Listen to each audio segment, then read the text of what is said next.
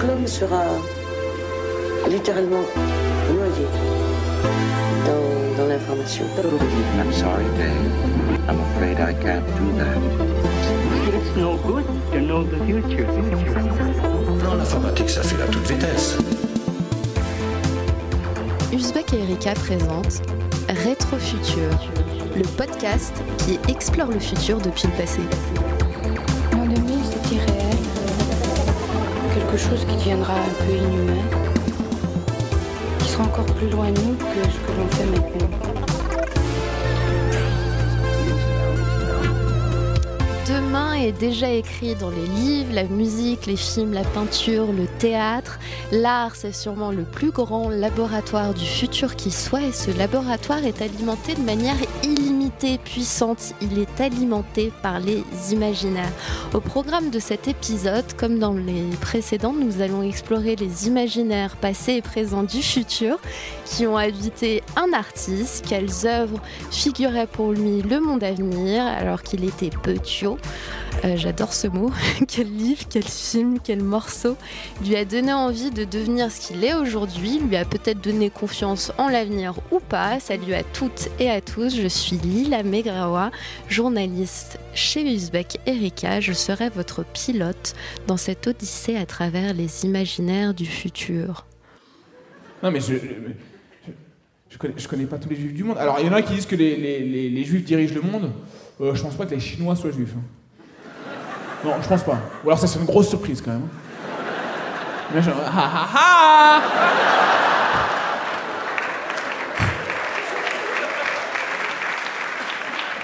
On a la grande muraille des lamentations.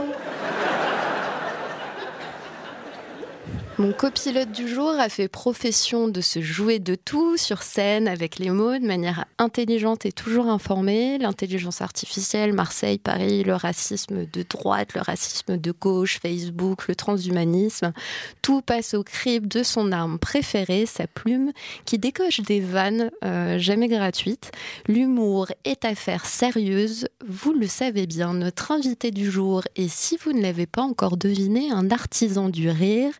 Est humoriste et il joue depuis le 12 décembre dernier son nouveau spectacle au théâtre Édouard VII à Paris. Il entamera une tournée dès février en France. Haroun, bonjour.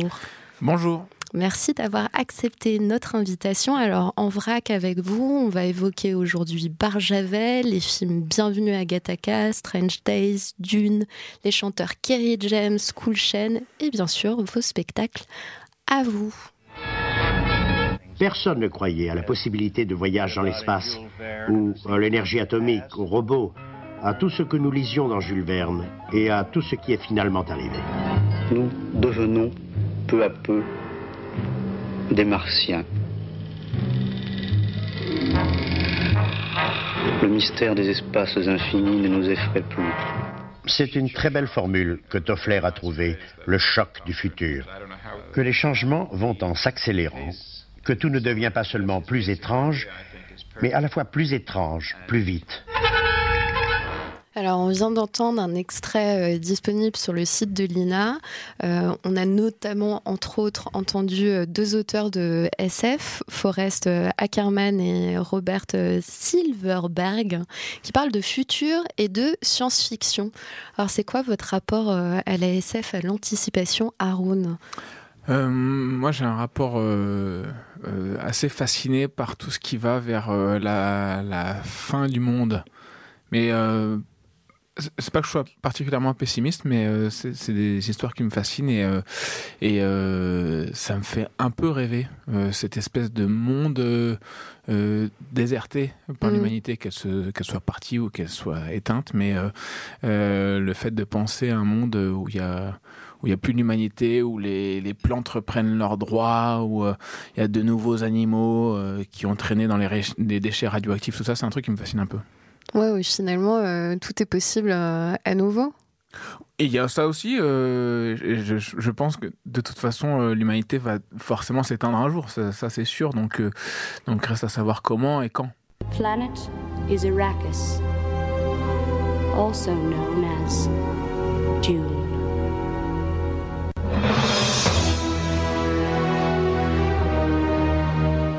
D'entendre les premières secondes de l'adaptation au cinéma de Dune, Ouais. avec David Lynch euh, à la réalisation. Que j'ai Alors, pas vu. bien. Oui, mais vous avez donné en référence Ouais, le roman ouais, je l'ai lu. de euh, Franz euh, Herbert, ouais. Dune. Alors pour rappeler un peu, un peu le pitch, on est en 10 191, l'épice et le pétrole de l'univers et permet de voyager dans l'espace. Problème, l'épice n'est exploitable que sur une seule planète euh, hostile, évidemment la proie de toutes les convoitises. Les Atreides, les Arconèdes et euh, l'empereur bataillent pour garder ou prendre le pouvoir. On l'avait raconté dans un précédent épisode, en fait l'histoire de cette euh, adaptation elle est assez folle. En 75, euh, se met en tête de réaliser Dune. Euh, il avait convoqué sur le projet ni plus ni moins que euh, Salvador Dali, Mick Jagger, Amanda Lear, Orson Welles, euh, des corps. On avait Möbius, euh, on avait Giger qui va devenir plus tard le papa d'Alien à la musique, qui convoque les Pink Floyd, Tangerine Dream et Magma. Finalement, Jodorowsky euh, le producteur Michel Sédou sont lâchés. Lynch reprend le projet bien des années plus tard sur la demande du producteur de Fellini, Dino de Laurentiis. Euh, malheureusement, le film fait un four. Alors, parmi vos doudous futuristes, euh, vous avez cité Dune. Pourquoi? Je crois qu'il n'y a pas un épisode de Rétrofutur où euh, il n'y a pas Dune, où l'artiste ne cite pas. Ah ouais? ouais Ah en. Ouais, préparation. bah, euh, ce bah, roman, c'est fou. Vous avez Euh, découvert ça euh, tout petit Parce euh, que- non, non, non, non. Je pense qu'il faut. Enfin, je- j'avais essayé de le lire une fois, j'avais, j'avais pas réussi, et j'ai réessayé de le lire. Je me suis réaccroché, et là, je suis vraiment entré dedans. Donc, je pense que non, pas tout petit quand même. Il y a des choses qui sont un peu compliquées. Et en fait, la raison pour laquelle j'ai apprécié ce livre, c'est pour les choses qui sont plutôt philosophiques et Mm. notamment. Notamment ce, peuple qui dresse les vers, enfin, ou euh, l'espèce d'élu, le Madib, euh, qui dresse les vers. Et, euh, alors, il y a plein de choses qui m'ont plu. Il y a le, fait que cette, ce désert, déjà, la description de ce désert hyper hostile dans lequel on trouve l'épice euh, et qui est pas sans rappeler euh, les zones où on trouve du pétrole, hmm, euh, euh, qui sont des zones euh, désertiques, et- et- Désertiques, et, et ouais. dures, euh, dures à aborder. Euh, Il y a toute l'image de ce combat autour de l'épice et tout euh, qui est, qui est enfin, qui en fait est juste c'est une métaphore de ce qui se passe aujourd'hui. Et puis euh, il y a cet accès aussi à, à- au rapport à l'eau qui est très très très précieuse. Mm. Donc qui est très économisé, il y a plein de choses qui sont pensées dans ce sens-là. Donc il y a, il y a plein de choses qui sont abordées, l'écologie, les ressources, euh, les peuples euh, qui sont op- oppressés ou opprimés euh, parce qu'ils sont sur des territoires euh, qui sont convoités. Euh, tout ça, ça parle de notre monde actuel en fait. hmm. Donc rétro-futuriste. Rétro pré- présent, rétro ouais, présent. euh, rétro-présent, ouais. Ou La prospective euh, Ouais. du présent. ou- Mais en fait, c'est ça, c'est ça qui m'intéresse dans les dans les œuvres euh, futuristes, c'est euh, comment elles parlent de nous en fait euh, Mhm. et comment elles parlent des, des problèmes qu'on est en train de, de créer. Enfin, elles, créent des images que que quand on quand on analyse on analyse ces images, on se, re- on se retrouve dans notre société quoi, dans le présent. Et alors, vous disiez, vous n'avez pas vu le film de euh, Lynch, mais est-ce que vous attendez avec euh, anticipation euh, l'adaptation euh, à venir de Denis Villeneuve hein, L'adaptation euh, Non. ciné, ouais. Non non, j'attends. Non Est-ce que vous faites rien. partie Est-ce que vous J'attends rien du futur. Est-ce que vous faites Vous n'attendez rien du futur. Je peux le mettre en exergue. Ouais, ouais. Mais non, mais Aaron n'attend rien du futur. ouais ouais, pourquoi pas. Est-ce que vous pensez, euh, autrement dit, est-ce que vous pensez que Dune est euh, adaptable au cinéma? Euh, probablement, aujourd'hui, il y a quand même des moyens qui sont, euh, qui sont extraordinaires pour, euh, pour adapter des films. Il y a, il y a possibilité d'en faire des choses très très belles, j'en suis persuadé, mais, mais est-ce qu'un jour le cinéma arrivera à, à aller au-dessus de l'imaginaire du cerveau? Je- J'en j'en doute. Mm. Donc c'est tant mieux s'ils arrivent à faire une très belle adaptation pour les gens qui n'ont pas lu Dune. Mais je pense qu'il y a toujours quelque chose de déceptif par rapport à ce qu'on s'est imaginé. Ça, c'est- normal en fait. Je pense que le cinéma pourra jamais aller au-dessus de ce qu'on a pu se créer dans sa tête. D'autant sur des euh, épopées. Euh, Et surtout qu'en plus, on y passe énormément de temps à Mm. lire un livre, donc euh, on y passe au moins, je sais pas, 10 heures, On y euh, habite, 10 heures, en fait. 20 heures, euh, Mm. une semaine. Parfois, c'est sur des mois entiers qu'on lit un livre, donc on passe vraiment des moments hyper euh, précieux, longs. On est déçu de l'avoir fini. C'est pas pareil qu'un film qui se termine, même si c'est un long film, une trilogie, c'est pas pareil qu'un film qui se termine aussi vite, quoi. Donc, euh, donc on, il y a quelque chose de d'affectif au livre qu'on aime bien, euh, au point que moi, parfois, quand j'ai terminé un, un bon livre, je suis triste. Moi aussi. On va passer à une autre euh, saga. Aucun doute, c'est un cyborg. C'est incroyable que son cerveau soit dans si bon état après ce qu'elle a subi. Ah, la voilà qui se réveille. Bonjour, je suis content de te connaître. Comment t'appelles-tu? Je. je m'appelle. euh, Inutile d'insister, Ido. Sa mémoire ne fonctionne plus. Je suis certain de pouvoir faire quelque chose. Tu as l'intention de la réactiver? Bien sûr. Ça fait des années que je n'ai pas trouvé de cyborg aussi prometteur. Alors là, c'est la version euh, animée. D'accord Vous avez donné pas de Gum, non? C'est l'O- l'OAV, D'accord. je crois. Ok, ok. le terme. L'OAV. Donc, ce qu'on vient d'entendre, c'est la version animée d'un des grands classiques euh, du manga euh, japonais, Gum, dessiné par euh, Yukito Kishiro, qui date de 90, qui a été publié entre 90 et euh, 95. Alors, ce manga prend place dans un univers post-apocalyptique où d'un côté, il y a les rats, à savoir des humains, des cyborgs, qui servent plus ou moins de, à la fois de décharge, le lieu euh, qu'ils habitent, et de euh, pourvoyeurs de denrées, euh, d'organes à l'élite, qui est perché sur la ville flottante Zalem. Gum, c'est aussi, et on vient de l'entendre, l'histoire de Gali, une cyborg, et d'Ido, un cybernéticien. Ido trouve la tête de Gali dans une décharge qui se révèle plus tard une guerrière hors pair mais hypersensible. Là, on retrouve un peu le motif de euh, la créature de Frankenstein, Mhm. donc héros romantique euh, s'il en est. Bah, encore une fois, pourquoi euh, Gum? Est-ce que ça faisait partie un peu de vos mangas fétiches ou euh, C'est, pareil une saga, une épopée euh, moi, je dis Gunham. Je sais pas Ah, qu'est-ce qu'il faut dire. A- moi, je je crois qu'on on est, on est. J'ai j'ai jamais été d'accord avec euh, qui que ce soit là-dessus. Il y en a qui disent Gunham, il y en a qui disent Gunham, il y en a- qui disent Gunham. Euh, c'est hyper bien euh, ce, manga, c'est vraiment super. Euh, alors, euh, pff, je sais, pas, je sais pas par quoi commencer. euh, ça parle encore une fois de notre monde. euh, la, la, la- la décharge, en fait, elle existe déjà dans notre monde. euh, Mm. On envoie nos déchets déjà dans, dans des pays qui doivent les gérer. Euh, récemment, il y a l'Indonésie qui a renvoyé un cargo de déchets à l'Europe. Euh, parce que euh, bah parce qu'il il- il les ramasse. Alors il y a deux Mm. choses. Il y a, on, on envoie des déchets à trier en Asie. Et il y a aussi les déchets qui sont rejetés dans la mer par l'industrie, euh, qui est à l'origine occidentale, l'industrie, la révolution industrielle, elle est occidentale, euh, qui pollue les mers, donc ça arrive par courant à des gens qui ne les ont pas demandé, ces courants, enfin ces, ces déchets.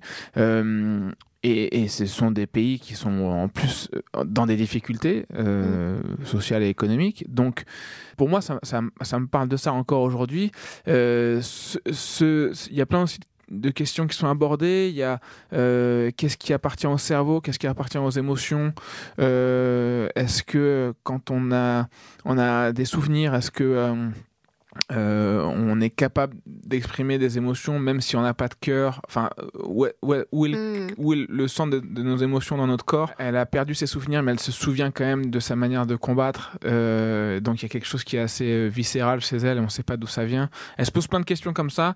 Euh, c'est une héroïne féminine forte en ouais, plus. ouais. Euh, c'est une super héroïne. Elle est. euh, qui est hyper sensible aussi. Ouais, ouais, c'est ouais. vraiment la figure du. du- Enfin, c'est vraiment hyper un- juste au niveau féminin. Mm. C'est-à-dire qu'en fait, euh, je me suis identifié à elle en tant que mec, parce que j'avais pas l'impression euh, qu'on me parlait de trucs féminins ou masculins. J'avais l'impression juste que c'était une héroïne, que ça pourrait être euh, euh, Non, en qui fait, que ce c'est un et qui- modèle, quoi. Ouais, c'est un modèle. Et, Mm. et c'est ça que souvent je, je recherche, en fait. euh, et même, je trouve que pour le féminisme, c'est quelque chose d'intéressant d'a- d'a- d'aller voir. euh, d'aller voir ce qui, ce qui se dit là-dedans parce que euh, ouais elle est, elle est forte ça n'empêche pas qu'elle soit euh, sensible mais tous les mecs qui lisent ça ont envie d'être sensibles avec elle Mm. tous les mecs qui lisent ça ont envie d'être forts avec elle et c'est une femme qui, qui nous parle et, euh,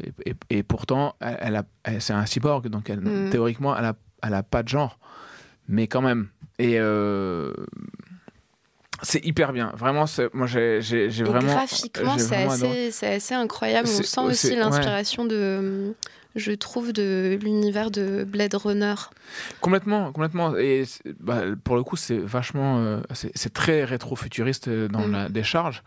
Euh, Ça me donne envie de le relire, franchement. Mais, euh, mais euh, et de, enfin, je- j'ai- On a les trois tomes, euh, les trois premiers tomes au bureau. Ouais, Parce que, mais- évidemment, euh, j'ai pas eu Et- le temps de tout lire. Voilà, moi je trouve que c'est euh, c'est c'est formidable et, et- et je trouve que parce que en ce moment il y a une vraie question de créer des héroïnes euh, féminines au cinéma. Je trouve que c'est une très très bonne inspiration euh, parce que parce que Ouais, elle évoque aussi Sarah, Sarah Connor dans Terminator. En fait, on les oublie, ces euh, héroïnes qui, de, a priori, de demoiselles en détresse, en fait, deviennent euh, la protagoniste forte euh, qui, qui soutiennent en fait euh, les, les gens autour. quoi. Oui, et, et j'ai- j'ai- enfin, je, je suppose que toutes les, les, enfin, on devrait euh, proposer de lire ça à toutes les petites adolescentes qui sont en quête de leur ident- identité, euh, parce que ça parle d'amour aussi. Mm.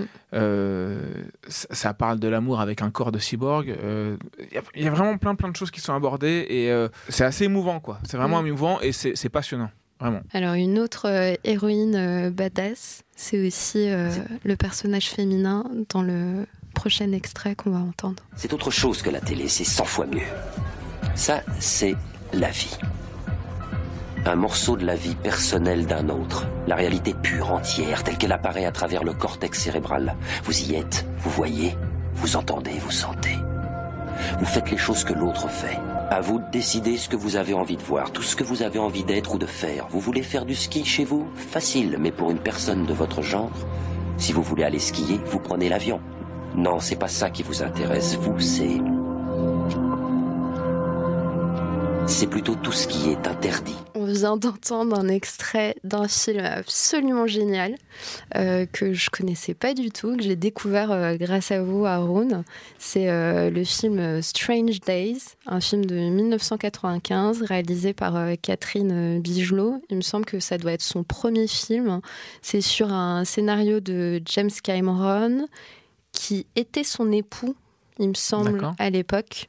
Donc James Cameron, euh, Cameron outre euh, Titanic, c'est aussi euh, le réalisateur, le papa de Terminator.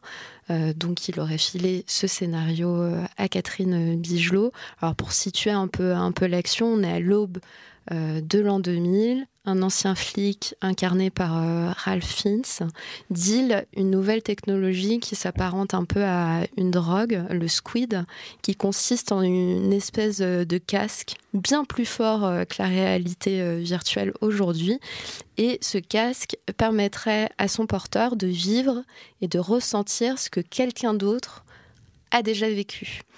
Et un jour, il reçoit un disque de cette technologie drogue avec le meurtre d'une de ses euh, connaissances. Qu'est-ce qui vous a marqué dans ce film Haroun?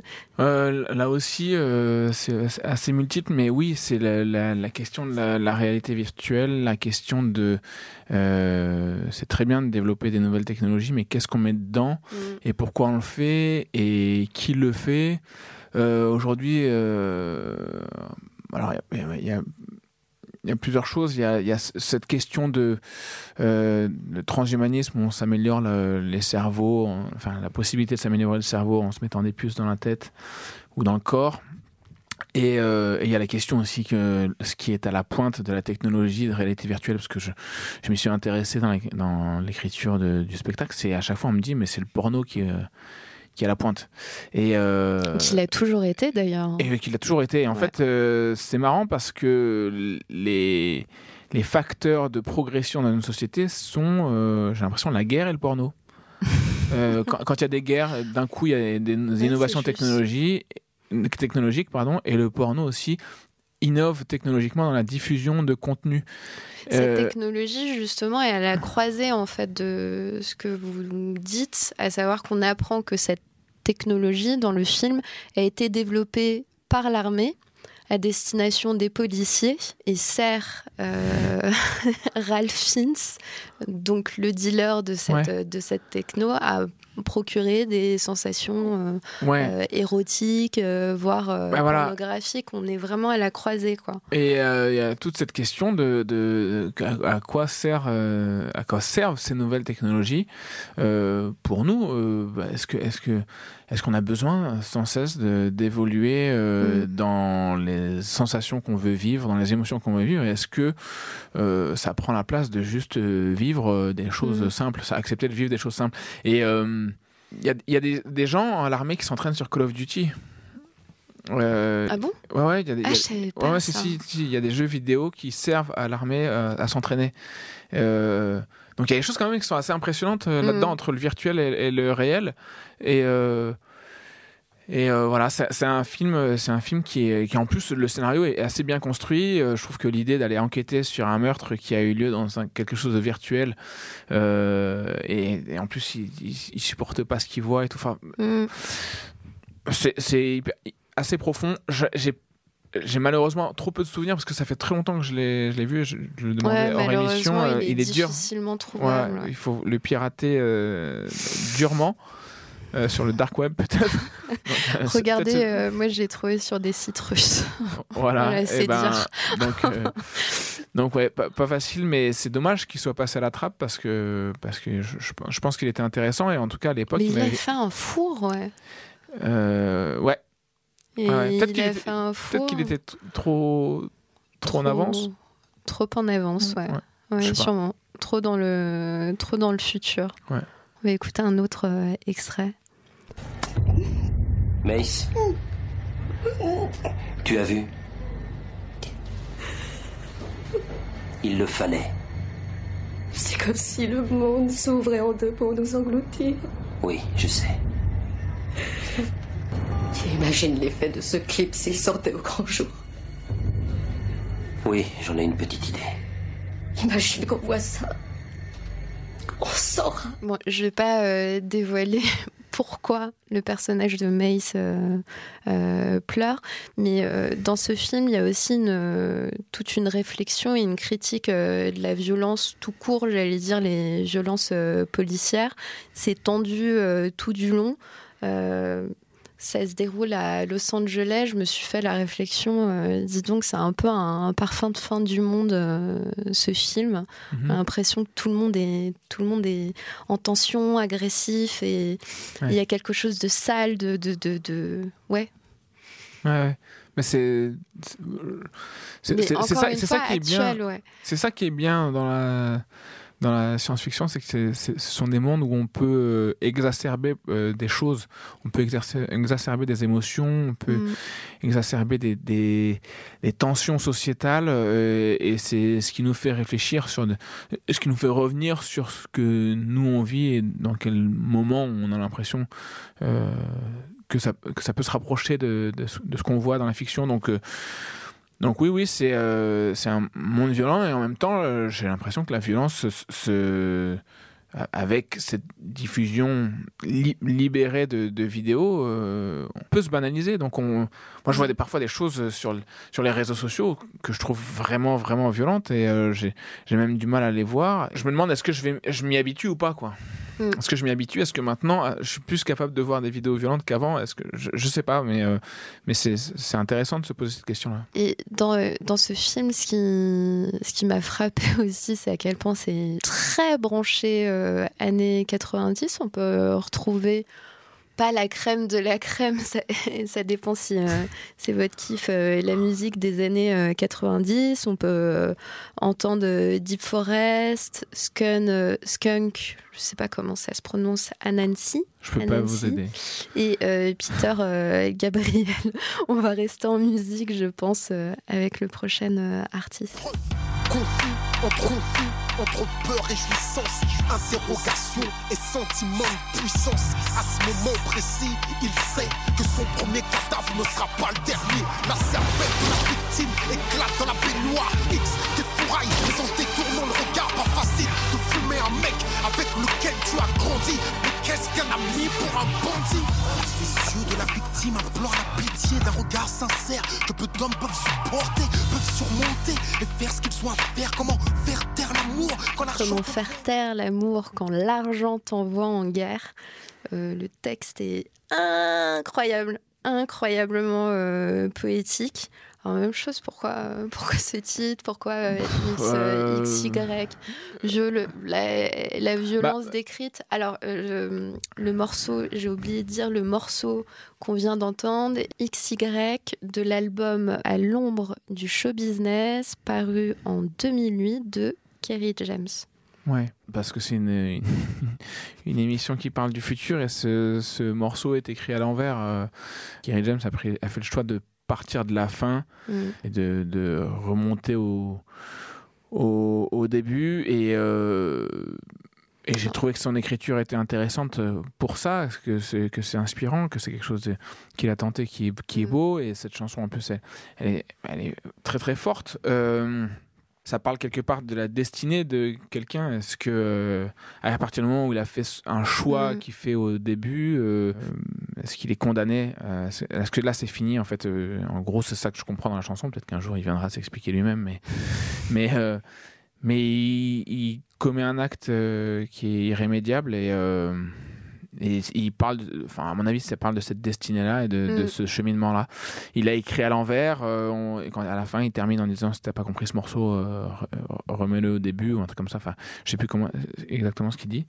Moi, j'adore, j'adore ce que ce que ce qu'il dit, j'adore ce qu'il écrit, euh, et surtout il, a- il y a une dramaturgie dans, dans sa façon de le dire qui est qui est très forte. Et en fait, c'est bizarre parce que je suis, je suis humoriste et euh, depuis tout à l'heure on parle de trucs euh, hyper durs, hyper Mhm. hyper sombres, mais c'est vraiment là que j'aime bien passer du temps. J'aime bien passer du temps dans des dans des choses sombres.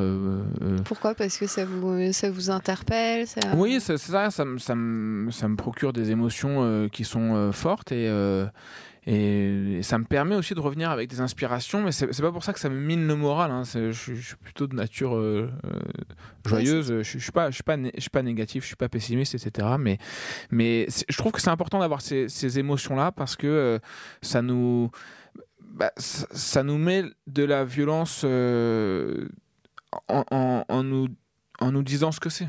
Parfois, on a accès à la violence, j'en parlais juste avant, on a accès à la violence comme ça, naturellement. Voilà, on, voit des voit gens, euh, plus, ouais. on voit des gens se faire passer à tabac euh, par la police, et, j'ai- j'espère qu'on va pas s'y habituer à ces choses-là. Euh, mais on, mais on les voit comme ça et ça, ça rentre dans, dans le quotidien. Et, euh, et heureusement qu'il y a des artistes comme ça qui nous mettent devant de la violence et qui nous font avoir des émotions Mm. euh, euh, avec ça pour, pour, pour nous dire que non, c'est pas naturel, que non, ça c'est une, une création et on n'a pas envie d'être dans cette création, on n'a pas envie d'être dans cette histoire-là. Et surtout que, en plus, comme il a fait un, un truc qui remonte le temps, euh, je trouvais que le processus était très intéressant. Il y a un peu le même procédé, euh, il me semble, dans le film de Gaspard Noé, Irréversible. hein, Ouais, en fait, le, film commence, euh, Ouais. commence par, euh, par la fin.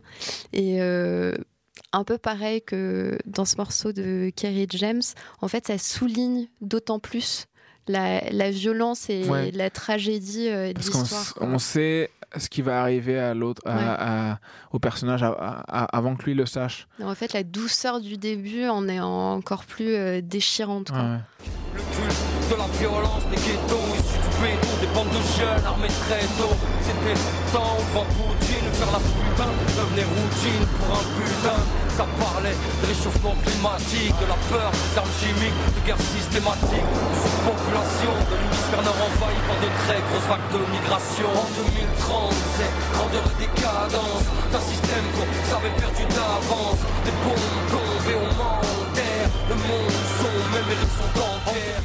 On vient d'entendre euh, Grandeur et décadence de Cool Chain. Ce morceau date de 2009 et euh, encore une fois, c'est fou à quel point euh, c'est visionnaire. Le rap est un genre visionnaire. Euh, en parlant du présent, des, des marges, en fait, on se rend compte que ça parle, ça parle du futur. Moi, je me suis noté un autre extrait. Alors ça dit, les religions sont clashées dans tous les coins du monde, le sol est taché de sang, infidèle pour certains modèles, pour d'autres. Toujours est-il que la différence reste le meilleur alibi de la haine, le monde nous appartient, c'était bien dit, mais mal vu. En 2030, ouais, c'est l'apartheid entre ceux qui se font la part belle et les autres, ceux qui veulent juste pas mourir par balle. Bah, c'est Gunem. Ouais, ouais, C'est- effectivement, c'est l'histoire, ouais. c'est l'histoire de Gunem. Euh, et pourtant, elle, euh, ça, ça parle de encore plus euh, en avant que 2030. Euh, Cool Chain, ouais. Récemment, j'ai vu un post de Kerry James où il était avec Cool Chain euh, sur scène.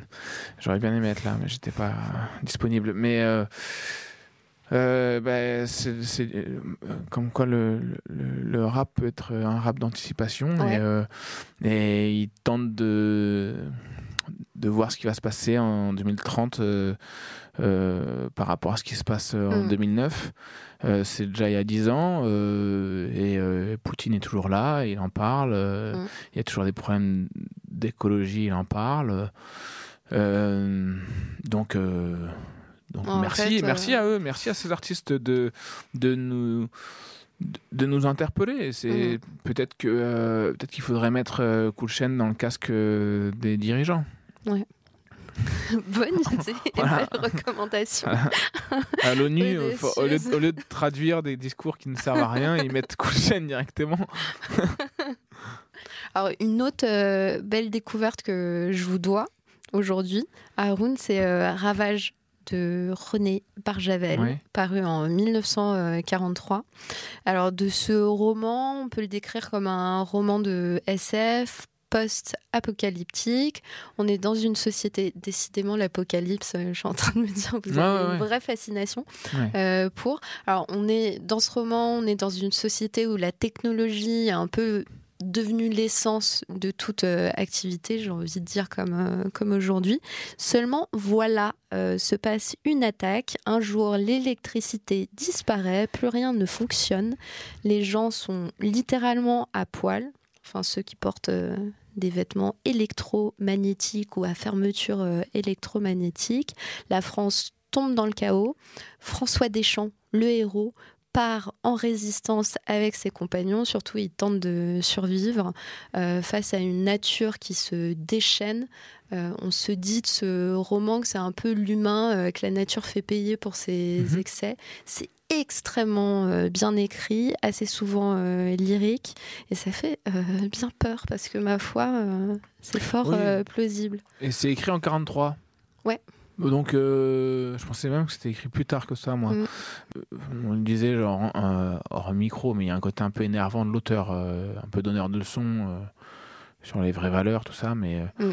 mais en tout cas, ce qui est dingue, c'est de voir qu'il a, il a pu écrire ça en 43 et que euh, cette peur-là, elle existe encore aujourd'hui. Maintenant, euh, c'est c'est juste que. enfin, ça fait peur, mais en même temps, moi, ça me fait pas tellement peur. Euh, euh, je me dis, s'il y a une grosse panne comme ça, euh, peut-être qu'on on va tous vraiment galérer, mais il y en a qui n'auront pas, qui auront aucun mal. Ce- les Indiens d'Amazonie, ils n'auront aucun problème. Ah oui, c'est sûr. Et donc, pourquoi pas, en fait? Bah, en fait, Est-ce que c'est pas eux qui méritent de sociétés, survivre hein? Ouais, bien sûr. Donc, nos sociétés totalement électrisées. Re- moi, Ouais. je pense, je pense aux différentes cyberattaques dont on parle pas si souvent que ça euh, dans, euh, dans les médias. Euh, on prend le cas de Note Petia qui avait touché l'Ukraine, je sais plus c'était quand, Ouais. euh, c'était en 2011, il me semble. 2011-2013. Euh, le pays s'est retrouvé mais totalement bloqué. L'économie, euh, Oui. je crois, euh, je crois qu'ils en souffrent encore euh, aujourd'hui. Ils ont dû perdre 10 milliards, je crois. euh, c'est 10 milliards de, de mais, euh, dommages. la question, c'est en soi, est-ce que les gens sont euh, plus malheureux? Ah oui. Et je, je suis pas sûr. Ouais.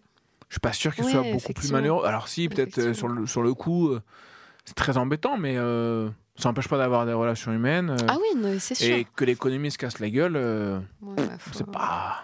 On va devoir se passer de choses euh, qui sont Faut pas juste- essentielles. Donc... faut juste qu'on évite euh, tout, le, tout le passage avec le, avec le feu, avec euh, le chaos. Ça présage quand même assez peu euh, des, des- Comment dire De l'humanité euh, des humains et de la solidarité des humains euh, entre eux. Non, ça c'est sûr. On, ouais. on se rend compte qu'en cas d'effondrement, euh, c'est la guerre. Ouais, ouais, et en même temps, et en même temps, il y aura une autre organisation qui se fera, et, euh, et je suis persuadé que il y, a une- y a un moment qui va être douloureux, puis après on se réadapte. Mais euh, ce qui était, euh, ce qui était très intéressant, c'est de, voir que pendant le tsunami. euh, 2004, je crois. Mm. il y a eu un- cet énorme tsunami en Asie du Sud-Est. Il y a des peuples qui ont vu le tsunami arriver parce que leur langue orale transmettait euh, depuis des, des- des générations et des générations comment fonctionne un tsunami. Mm. C'est pas, c'est écrit nulle part. Ils habitaient dans des dans des huttes sur pilotis, ils sont montés tous dans la montagne parce qu'ils ont vu le tsunami arriver. Le tsunami a, a ravagé les villages, ils sont revenus et en trois semaines, ils avaient reconstruit leur cabane et ils recommençaient à vivre exactement comme avant. Mm. Et il n'y avait rien du tout de perdu, à part des bouts de bois, quoi. Donc, euh, est-ce que c'est. euh, en fait, est-ce que c'est le tsunami qui est, qui est le problème ou est-ce que c'est euh, le fait de créer des choses qui sont euh, euh, trop importantes et qui, Dont on dépend, et dont on dépend, qui, vont, qui peuvent disparaître dans un tsunami je sais pas. Euh, donc la question, par exemple, au Japon, c'est est-ce que c'est la centrale nucléaire qui est problématique ou c'est le tsunami qui est problématique? Bah, je, je pense que tout le monde a la réponse. Mm.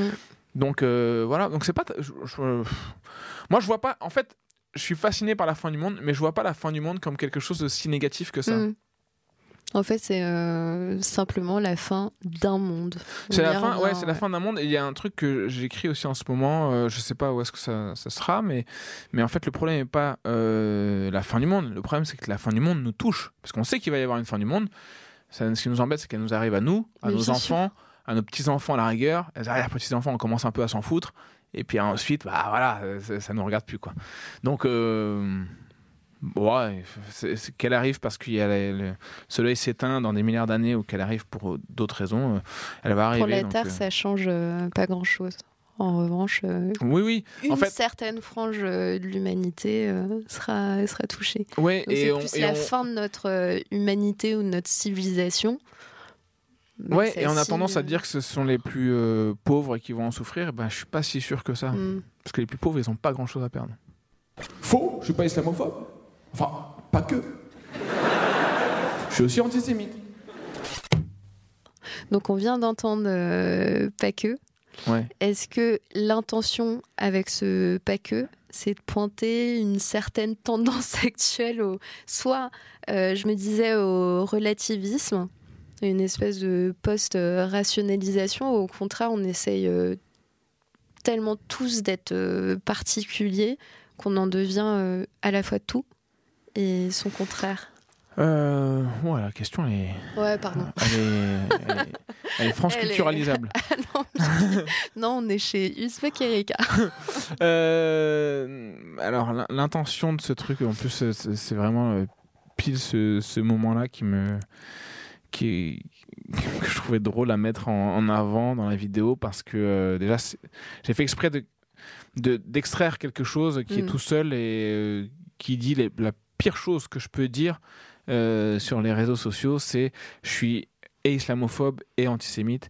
Euh, je le dis avec, euh, avec beaucoup de second degré, c'est pour ça que les gens rigolent, parce que les gens sont dans le sketch et ils comprennent pourquoi. Et en fait, euh, je pars du principe qu'on ne peut pas aimer tout un peuple, on ne peut pas Mm. détester tout un peuple.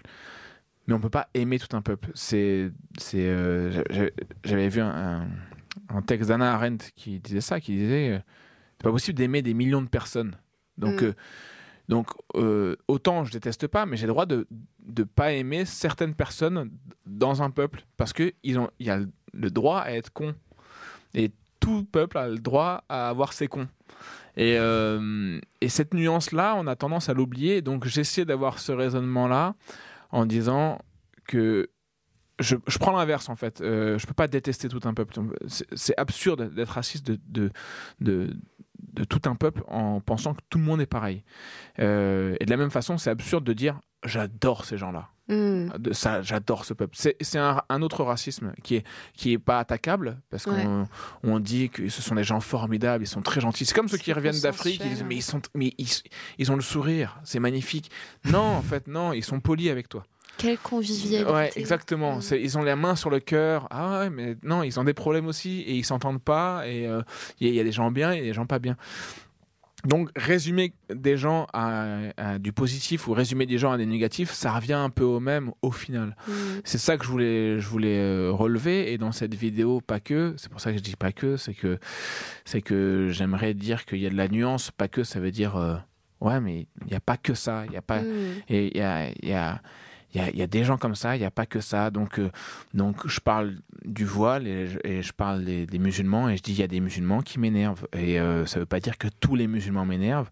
Euh, je respecte le choix. Quel que soit ton choix, et je suis persuadé qu'il y a des musulmans qui s'entendent pas avec d'autres musulmans et qui n'ont Mm. pas les mêmes convictions, qui n'ont pas les mêmes façons de vivre. Qui... Il, y a, il y a des gens dans la même famille qui s'entendent pas. Donc voilà. Donc c'est- et, je- et de la même façon, je parle de du point Godwin et de gens euh, qui sont juifs et qui abusent de leur euh, judaïté euh, pour l'utiliser et qui font, qui, entre guillemets, qui pour moi manquent de respect à aussi leur communauté qui revendique, et que eux revendiquent à ce moment-là. Donc j'essaie d'apporter de la nuance. Euh, BHL euh, notamment. Comment? Vous bâchez pas euh, BHL, ouais, euh, BHL, BHL qui, qui utilise un, un point Godwin à un moment où il, Mm. il fait une référence à 39-45 et à Auschwitz, à un moment où c'est c'est pas- là, quoi. C'est pas là qu'il faut le qu'il faut, qu'il faut en parler. Il y a un moment pour tout, on peut en parler. Je, trouve, je trouve que ça- c'est très sain euh, de, de parler de tout, mais il y a des moments où euh, où bah, il y a des sujets qui prennent le dessus sur d'autres. Mm. À partir du moment où je mets le nazisme dans une conversation, la conversation s'arrête. Ouais. C'est plus possible. On peut Mm. plus aller au-dessus de ça parce qu'on ne connaît pas encore d'horreurs euh, qui sont au-dessus de ça. Euh, J'espère qu'on n'en connaîtra jamais. Alors, on va rester dans cette idée du pas que dans le prochain, euh, prochain extrait. Beaucoup de choses sont dites autour des Gilets jaunes. Notamment, ouais, on comprend pas le mouvement, c'est quoi ce mouvement, on comprend pas ce mouvement. Euh, écoute, c'est très simple. Qui pense aujourd'hui qu'en France c'est parfait? Vous êtes des Gilets jaunes. Les Gilets jaunes, c'est les gens qui disent il y en a marre. C'est un Français en fait.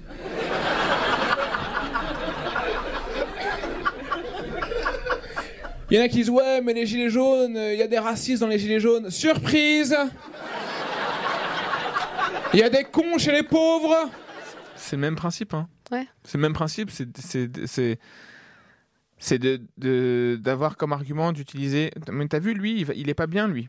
Et euh, bah, c'est pas parce que lui il est pas bien et il est pas comme tu veux que tous ceux qui lui ressemblent euh, sont pas comme tu veux et sont pas bien et surtout est-ce qu'ils sont pas forcément tous d'accord? Je suis je suis persuadé que les gilets jaunes ne sont pas tous d'accord entre eux ils ont une cause commune qui fait qu'ils se rassemblent Mm. à un moment mais euh, si leur cause est, est satisfaite et que un jour ils ils, ils, ils arri- ils arrivent à trouver satisfaction euh, euh, peut-être qu'ils seront pas tous d'accord sur la suite Mm. donc euh, faut, faut, faut, c'est important de prendre en compte la pluralité des gens et de donner le bénéfice du doute surtout à, à tout le monde. Et donc là, c'est le même principe. C'est surprise, il y a des cons chez les pauvres. Ouais, il y a, il y a des pauvres qui sont pas gentils.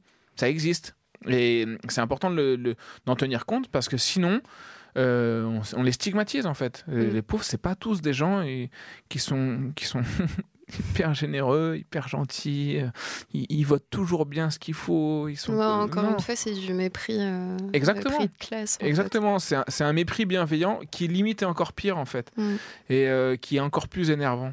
Teinté de paternalisme. Exactement. Rien à voir, mais euh, je me demandais, euh, c'est quoi votre rapport à l'actualité? Alors, on l'a vu, votre, euh, votre rapport au futur. Euh, dans tous les extraits qu'on a, qu'on a en- entendus, on a vraiment l'impression que l'actu, ça, c'est vraiment le, le ciment, le ferment de, de votre réflexion sur, euh, sur scène, quoi. Bah oui, euh, oui, et, et en même oui, oui, c'est sûr, mais j'aime bien euh, l'actu qui révèle. euh, qui révèle des idées, qui révèle de- de- des réflexions. euh, je trouve qu'il y, a- il y a plein de choses qu'on lit qui sont Mm. écrites dans le passé, qui parlent des mêmes actus. En fait, l'actu, notre actu importantes changent pas tellement. Mm. J'ai lu un truc dernièrement chez Pascal qui dit que les jeunes ne savent plus s'ennuyer. Le gars, il écrit il y a des centaines d'années et il déplore que les jeunes euh, sont toujours obligés d'avoir des activités, etc. Et aujourd'hui, c'est ça qu'on déplore avec les, les réseaux sociaux. On dit oui, les jeunes, ils sont toujours sur leur téléphone, ils savent plus s'ennuyer, ils savent plus ne Mm. rien faire. Tout- C'est le même, c'est la même chose, exactement la même chose. Ça n'a pas bougé. Euh, on, on parle de Molière, on dit oui, c'était un visionnaire. Non, c'est pas un visionnaire, c'est que nous, on n'a pas changé. Mm. C'est- donc euh, l'actu est intéressante parce qu'elle permet d'illustrer des idées qui sont continues et qui qui qui qui, qui changent pas vraiment et qui nous donnent euh, des matières à réfléchir sur ce qu'on est euh, et puis à quel point on est, on est capable de changer. C'est très pratique pour moi euh, l'actu parce que c'est des choses sur lesquelles on, se repose tous, on, le sait tous et ça permet vraiment d'illustrer plein de choses.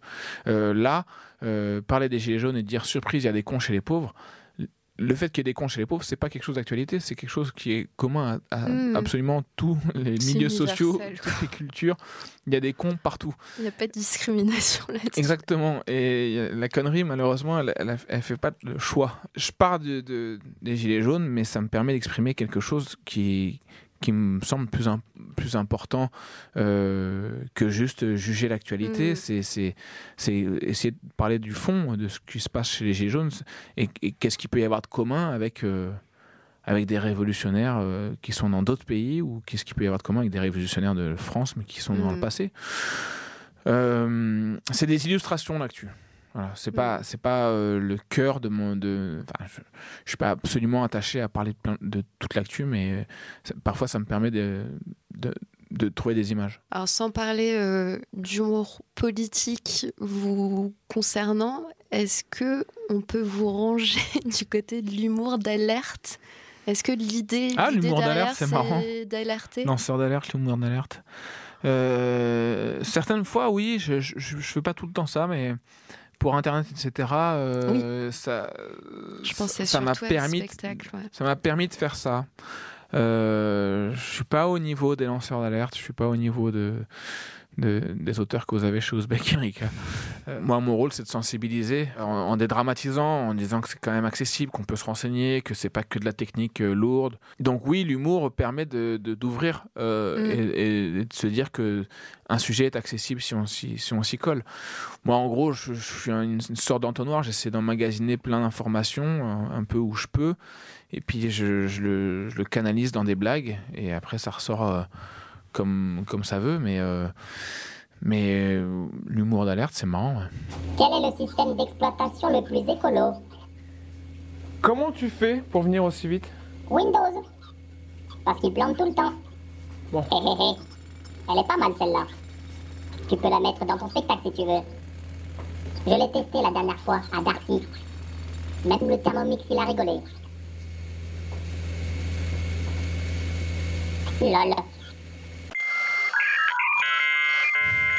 Alors, c'est- tiré d'une vidéo teaser de votre spectacle euh, internet, euh, etc.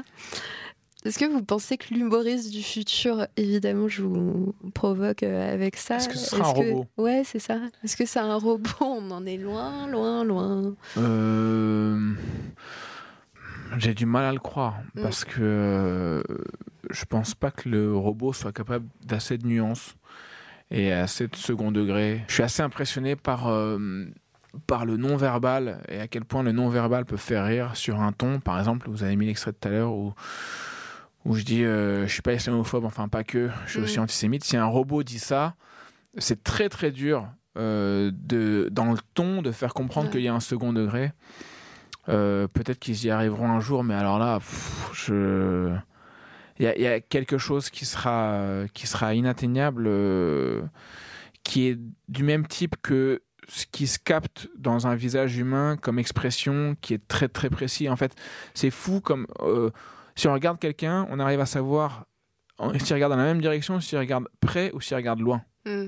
Euh, le regard qui regarde loin dans le vide ou qui regarde près dans le vide est pas du tout le même. On arrive à le percevoir. Moi, je suis impressionné par ça, alors que c'est exactement la même direction. Euh, c'est les photographes qui, qui, Mm. qui disent ça. Ouais, Et c'est la ça, même c'est chose, euh, tellement précis. C'est ouais. tellement précis. Je, je, je- si vraiment il, il faut qu'il y ait des gens qui se disent, il faut que j'arrive à ce niveau de précision pour créer un humoriste du futur. euh, c'est vraiment, il a du temps à perdre parce que il y a d'autres choses à faire progresser avant. Et euh, et puis il y a une question, il y a toute une question d'empathie, il y a une question de de- d'identification, c'est-à-dire qu'un robot ne vit pas les mêmes choses que nous, Mm. donc faire des blagues sur ce qu'on a vécu qui doivent parler à un public humain. C'est alors moi j'ai j'ai fait jouer un robot en première partie de- Ouais. du spectacle internet.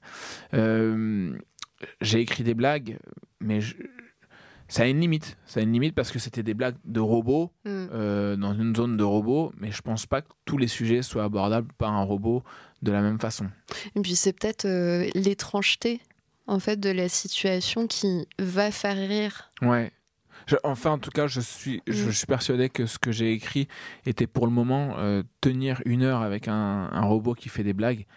Euh, je pense que ça aurait été très compliqué. Mm. Mais euh, peut-être qu'à l'avenir ils y arriveront, je sais pas. euh, mais je, je vois pas l'objectif vraiment. euh, c'est- je- je- que ça facilite la tâche euh, de, Ouais, de travaux alors- pénibles, ok, mais Mm. euh, faire de l'humour, normalement, c'est supposé être un plaisir. Pourquoi euh, demander à un robot de, de- de faire quelque chose qui, qui te passionne? C'est comme tu, créer un robot pour partir en vacances à ta place, ça n'a aucun Mm. sens. On revient dans la dystopie. Ouais. Dix doigts, dix orteils, c'est tout ce qui apportait autrefois. Plus maintenant. Le jour où je suis né, alors que je n'étais âgé que de quelques secondes, le moment exact et la cause de ma mort étaient déjà connus. Affection neurologique, 60% de probabilité. Psychose maniaco-dépressive, 40% de probabilité. Hyperactivité, 89% de probabilité. Trouble cardiaque, 89% de probabilité. Risque de mort prématurée. Espérance de vie, 30 ans et 2 mois. Terrifiant. On vient d'entendre un extrait du film de d'Andrew McNichol, euh, je crois sorti en 98. Bienvenue à Gattaca. Je crois, je suis pas sûre que c'est son premier film. Pareil pour euh, resituer, on est dans un monde euh, un peu grévé par les statistiques et euh, le choix, l'ingénierie génétique. Jérôme Moreau est un homme parfait. Il a un patrimoine génétique impeccable, un QI incroyable, hors du commun. Il coche toutes les cases a priori pour entrer euh, au centre de recherche spatiale Gattaca et enfin réaliser son rêve, à savoir devenir un astronaute en route pour l'espace. Sauf qu'en fait, le dit Jérôme, incarné par euh, Ethan Hawke, si bon, si froid, n'est pas Jérôme, mais Vincent, un invalide qui lui a emprunté son identité. J'en parle un petit peu aussi dans Internet, Mm. etc. ce- ce- l'eugénisme. Euh, on parlait du transhumanisme, là c'est carrément l'eugénisme, c'est cette manipulation de gènes pour faire des êtres euh, parfaits. Euh, Il y a quelque chose que j'ai pas mis dans le spectacle que j'avais écrit, c'était que si tu décides en tant que parent de, de modifier les gènes de tes enfants, c'est que tu te détestes toi-même. Mm. Tu détestes toi-même tes propres gènes. Et j'ai pas réussi à le tourner de façon drôle, mais mais ça pose question en fait de modifier les gènes de son enfant parce que ça veut dire qu'on n'a pas confiance en ce qu'on va lui transmettre. Ça veut dire qu'on se dit que nous c'est pas bien ce qu'on est. Donc c'est une haine de, de ce qu'on est Une haine et de soi, ouais. c'est une haine ouais de ce que de ce qu'on va de lui son transmettre. histoire de, de- ouais. Voilà, et, euh, et c'est- c'est c'est très inspirant et c'est. euh, c'est même une question euh, que je m'étais posée au niveau de, de l'apparence que tu as. en gros, si tu es dans une société où c'est dur d'avoir des, des origines, euh, d'avoir euh, les, les cheveux crépus, d'avoir la peau noire, euh, est-ce que euh, si on te propose de, que ton enfant soit blond, est-ce que tu préfères lui transmettre ta fierté de ce es ou est-ce que tu préfères lui faciliter la vie parce que de toute façon tu es fataliste et la société va pas changer? Euh, et à quel point tu as envie de combattre ça et, euh, Et euh, voilà, donc je, je, je- le, le- le truc de me faire des enfants euh, blonds aux yeux bleus, choisir la couleur des yeux et tout, on est- bah, n'est pas loin du point Godwin euh, Ouais. dans- au niveau des naissances. Oui, dans ce film, c'est soit ils ont un bon patrimoine génétique parce qu'en fait leurs parents y ont veillé, et Ouais. surtout ont modifié leur Ouais. code génétique avant, ou bien la personne est condamnée, comme Vincent au début, à nettoyer euh, des salles et surtout est décrétée euh, invalide. Oui, et en fait, la, la question qui est posée, c'est euh, est-ce qu'il faut manipuler les gènes pour pouvoir soigner les gens? Ouais. Donc en gros, est-ce qu'on doit manipuler les gènes pour que des enfants naissent sans maladie, euh, pour qu'on puisse travailler aussi des organes qui soient Mm. euh, sains, euh, pour faire la transplantation Donc toute cette recherche-là, elle peut potentiellement sauver des gens et à la fois, euh, elle peut tuer l'humanité. Mm.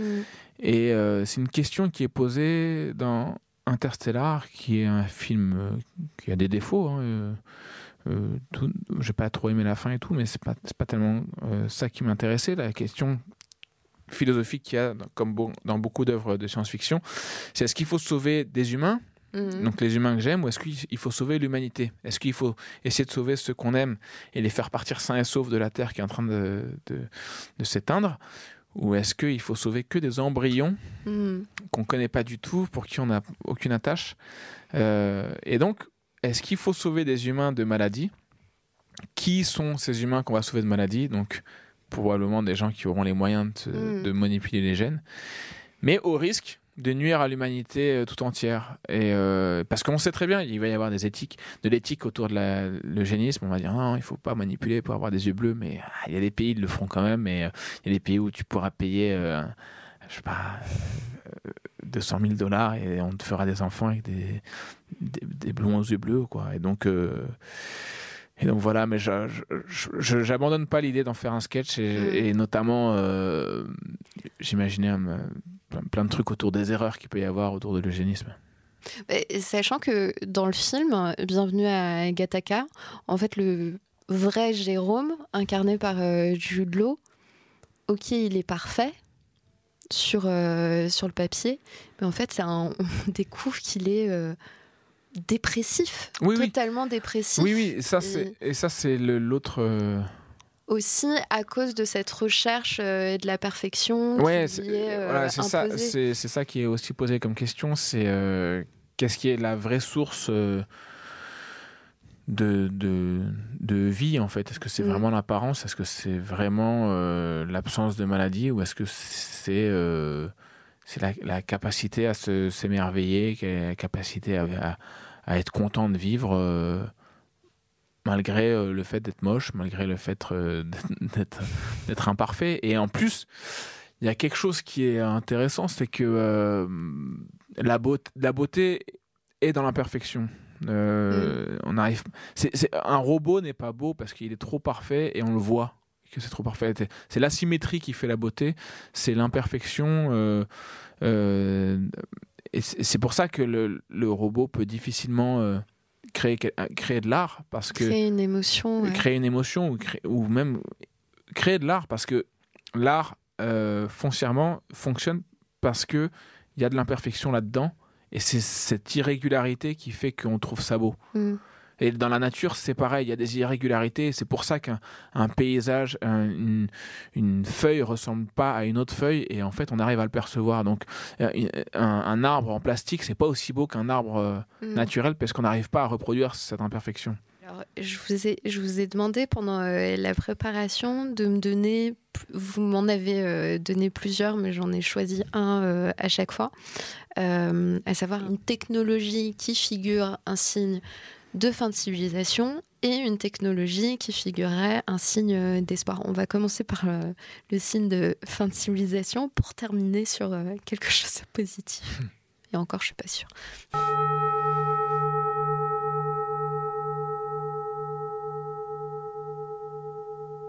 Asseyez-vous confortablement, soit sur une chaise, les pieds bien à plat, ou bien en tailleur, ou à genoux sur le sol. c'est assez horripilant, je sais pas pour vous. Ah ouais, ça, ça m'énerve. Alors donc, vous me disiez en signe de fin de civilisation les applications de euh, méditation. Pourquoi? Parce qu'on est tous euh, obnubilés par nos nombrils et... Ah mais c'est fou ce truc. Euh, euh, je vous invite à tous faire une expérience. euh, un jour, euh, oubliez votre téléphone. Hmm. Euh, et vous allez voir qu'un ami qui arrive en retard à un rendez-vous, si vous n'avez pas votre téléphone, va vous obliger à méditer parce qu'il faudra attendre. Euh, et, vous serez obligé d'attendre sans votre téléphone, il n'y aura rien pour vous distraire. Et d'un coup, il va falloir rester avec vous-même. Et, euh, voilà, donc euh, la méditation, euh, c'est quelque chose que, je, que je, je déplore pas. Je trouve ça très bien qu'il y ait des gens qui méditent. sur application. Mais, mais je, je, je pense que ça appartient à chacun et que c'est pas une application qui doit Mm. nous dire euh, euh, comment méditer. euh, à- quel moment être en état de contemplation au oui, final, mais on peut voilà, on peut, on n'importe quel peut, moment. on peut méditer en marchant, on peut méditer Mm. en, en lisant des, des, choses euh, et réfléchir dessus. Il y a plein de manières de, de, se couper un peu du monde et de, de, se concentrer sur soi-même. Il y a, il euh, plein, il y a plein de façons de faire, mais je trouve que utiliser son téléphone euh, pour méditer, bah, ça veut dire que ça y est, Hmm. Ça y est, en fait, ça veut dire que même dans le moment où il faut pas avoir son téléphone, on a son téléphone. Donc, c'est comme ces applis qui te proposent de te détacher de ton téléphone. Tu as besoin de ton téléphone pour te détacher de ton téléphone. Je Mais c'est horrible. Ouais. C'est horrible. C'est c'est c'est euh, c'est s'avouer vaincu. C'est se dire bah ça y est, c'est fini. Je suis Mm. dans je suis dans un cercle vicieux, une spirale qui, qui Mon téléphone est devenu euh, ma prothèse. Je reconnais. Et oui, c'est ça. ça devient mon cerveau. Je me résigne. Ça devient mon cerveau et euh, et euh, tous, alors, un message pour tous ceux qui dégainent leur téléphone à chaque fois qu'il faut vérifier l'information qu'on vous donne. Euh, vous êtes en train de discuter avec un ami, cet ami vous donne une information, vous y croyez pas, vous dégainez votre téléphone, euh, mourrez, mourrez. Et- mais discutez-en avec lui, acceptez qu'il se trompe, trompez-vous. C'est pas grave en fait parce que le cœur du problème il est pas là, il est dans la Mm. discussion que vous êtes en train d'avoir, mais mais c'est chiant, c'est ôtez, chiant. ôtez les téléphones lorsque vous êtes en discussion dans un café avec un, un ami Ouais. un ou une amie. Enlevez vos téléphones de la table, c'est insupportable. Ouais, ouais, mais euh, voilà. Donc la, la méditation par téléphone, euh, euh, bah, séparez-vous de votre téléphone pendant un moment et vous allez voir que vous arriverez à méditer. Le même effet. Le signe d'espoir.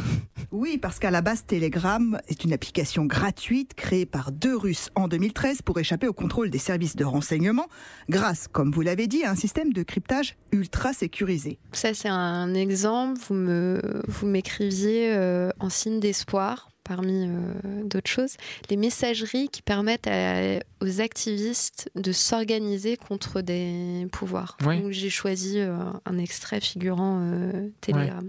Tout ce qui nous permet en fait d'échapper. Bah oui. à la surveillance. C'est euh, c'est pour ça que le, on, on a tendance souvent à parler du dark web en disant que c'est quelque chose de où il y a plein de gens horribles dessus. C'est c'est- pas tout à fait faux, mais c'est aussi quelque chose qui permet à des gens d'agir Mm. euh, à plus grande échelle, de se faire entendre, de communiquer à travers le monde, euh, de s'organiser pour euh, lutter contre des pouvoirs répressifs. Euh, et ça, bah, là oui, la technologie est, est- est importante parce qu'elle aide à, à ce que, à ce que, à ce de que des gens en fait. a- accèdent à, oui, accèdent à plus de liberté. Mm. Moi, ça me plaît qu'il y ait des gens qui, qui créent euh, des choses. D'ailleurs, j'ai rencontré il y a deux jours euh, Gaël Duval euh, qui euh, crée euh, un système d'exploitation pour téléphone qui protège des données. Donc, qui permet de se passer de Google et qui permet aux gens d'en savoir plus sur quelles sont les données qui sont prises sur les applications avec, avec des notes d'applications en fonction de si elles prennent beaucoup de données ou pas. Et ben, je suis content de voir ça. Je suis content de voir qu'il y a des gens qui s'organisent et que, et que n'est on n'est pas tous obligés d'être victimes de, de nos données ou de ceux qui les veulent. Et de notre euh, recherche de confort avant tout. Euh, oui, alors que, enfin, il propose aussi d'avoir du confort, Mm. hein, mais c'est. Mais en fait, euh, on, Non, mais ce que je veux dire, on, on tend à abandonner nos données par euh, paresse, ouais, par, ouais, exactement. par, euh, par flemme quoi. Ouais, euh, complètement. Ok, euh, vous le dites. Hein, dans Facebook votre se réserve le droit de buller ta famille. Exactement. Oui, oui, oui, j'accepte, Oui, j'accepte, oui, j'accepte. oui. On accepte les conditions générales sans les lire. Et voilà, bah, eux, eux, ils proposent qu'on on en soit un peu plus conscient. Eh ben, merci beaucoup Haroun. Ah, merci à vous. Notre odyssée dans le passé pour mieux comprendre le futur touche à sa fin. J'espère que ce petit voyage vous aura mis en fringale, en appétit culturel juste avant les fêtes. Merci mille fois Haroun. Si pour jamais il y a quelqu'un qui trouve Strange Day en version originale sous-titrée, il Vous êtes faudrait preneur? qu'il- il faudrait qu'il le dise quelque part.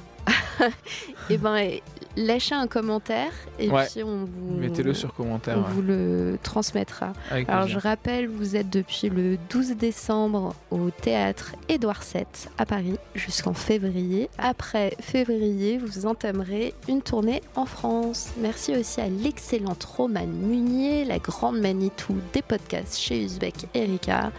Merci à Jérôme Laperruque et Wilfried pour le générique. Rendez-vous en 2020 pour une nouvelle exploration du futur et surtout, passez de joyeuses fêtes.